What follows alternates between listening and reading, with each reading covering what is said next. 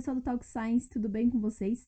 Estamos iniciando mais uma agenda astronômica, essa que será a agenda astronômica da primeira quinzena do mês de julho de 2021.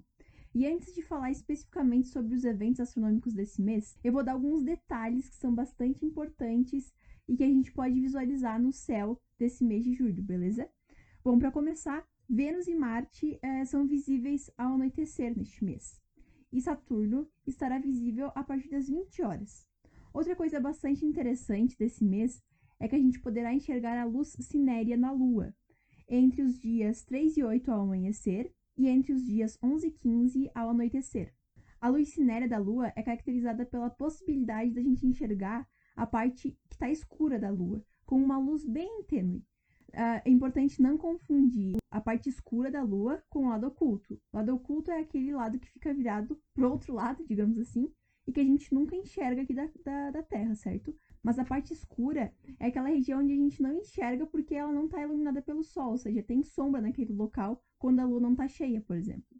E nesse mês, em alguns dias, como eu falei ali nos dias 3 e 8 ao amanhecer e 11 e 15 ao anoitecer, a gente vai conseguir ver essa parte mais escura da Lua, que tem sombra, né? Iluminada por uma luz bastante tênue, que a gente chama de luz cinérea.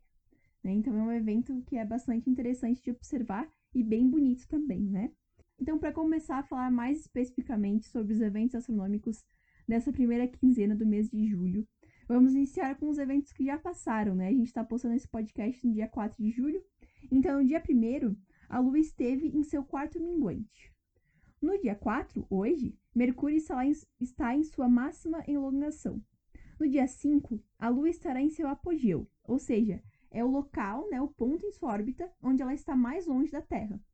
E também no dia 5, a Terra estará no seu afélio, que é o local em sua órbita onde ela estará mais longe do Sol. No dia 6, Aldebaran estará 5,5 graus ao sul da Lua. E no dia 8, Mercúrio estará 3,5 graus ao sul da Lua. Em 9 de julho, teremos lua nova. No dia 10, Pollux estará 3 graus ao norte da Lua.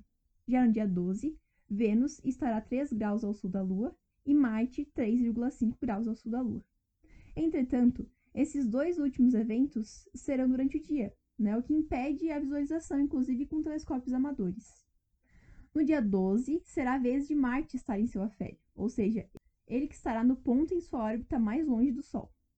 Em 13 de julho, Regulus estará 4,5 graus ao sul da Lua, e Vênus a 0,5 graus ao norte de Marte. Quem tem um telescópio vai ser bastante interessante de observar Vênus 0,5 graus ao norte de Marte, certo? No dia 15, teremos Plutão mais próximo da Terra. Plutão, que talvez seja o, o planeta não mais conhecido do sistema solar, né? E também é um ex-planeta. E por que, que a gente pode chamar ele assim? Bom, de 1930, que foi o ano de sua detecção, até 2006, ele era considerado um planeta, um planeta do sistema solar, assim como os outros, como a Terra, como Marte, Vênus, enfim, todos esses outros mas em 2006 ele foi rebaixado para a categoria de planeta não pela União Internacional de Astronomia. E por que, que foi feito isso? Bom, foram várias motivações, né? Dentre elas está a sua, a sua, as suas dimensões por si só e também a sua dimensão comparada à sua Lua, porque geralmente é, dá bastante diferença, né? Por exemplo, se a gente pega as dimensões da Terra e as dimensões da nossa Lua, ou as dimensões de Saturno e as suas luas, Júpiter e suas luas, Marte e suas duas luas, uh, a gente tem bastante diferença na dimensão, nas dimensões, né, entre o planeta e a Lua. E aí Plutão e Caronte, que é a sua maior lua, não tem, é, existe uma diferença, né? Plutão é maior que a sua lua, mas comparado aos outros planetas, essa diferença é pequena. Outra motivação também é que a órbita de, de Plutão não está limpa. Ou seja, o que, que significa dizer isso?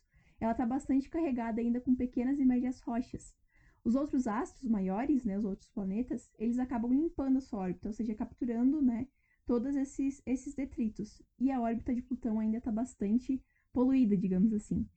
Então, né, é, essas foram algumas das motivações que fizeram que, com que esse planeta, né, esse ex-planeta fosse rebaixado para o planeta não em 2006. Só que tem muita gente que não gosta dessa categoria, né? Não é que não gosta da categoria, não gosta de Plutão nessa categoria. Existe muita discussão ainda. Até hoje se discute em reuniões uh, astronômicas esse rebaixamento aí de Plutão para planeta não, certo? E ainda no dia 15. Ah, lembrando que Plutão só é visível com telescópio, certo, pessoal? Então, olho nu, a gente não tem como enxergar esse planeta no céu. E no dia 15 ainda teremos a ocultação de 16 Virgens pela Lua, que também é um fenômeno que pode ser observado apenas com telescópio, porque a olho nu fica bastante difícil da gente conseguir a resolução necessária para diferenciar o pontinho da estrela, né, o pontinho brilhante da estrela, com o brilho da Lua ali, né? Então é necessário um telescópio para fazer essa observação de ocultação. E essa foi a agenda astronômica da primeira quinzena de julho, pessoal. A gente vai ficando por aqui, até a próxima. Não percam a próxima agenda astronômica da segunda quinzena de julho, que sai no dia 15 de julho, certo? E também, nessa primeira quinzena de julho, vai sair o terceiro episódio da nossa série Cosmologia, a História do Universo. Não, não, a gente não conseguiu lançar agora em junho, mas nessa primeira quinzena de julho já sai. Certo, pessoal? Nos sigam nas nossas redes sociais, no Instagram, no YouTube, para não perder nenhuma novidade. E até a próxima!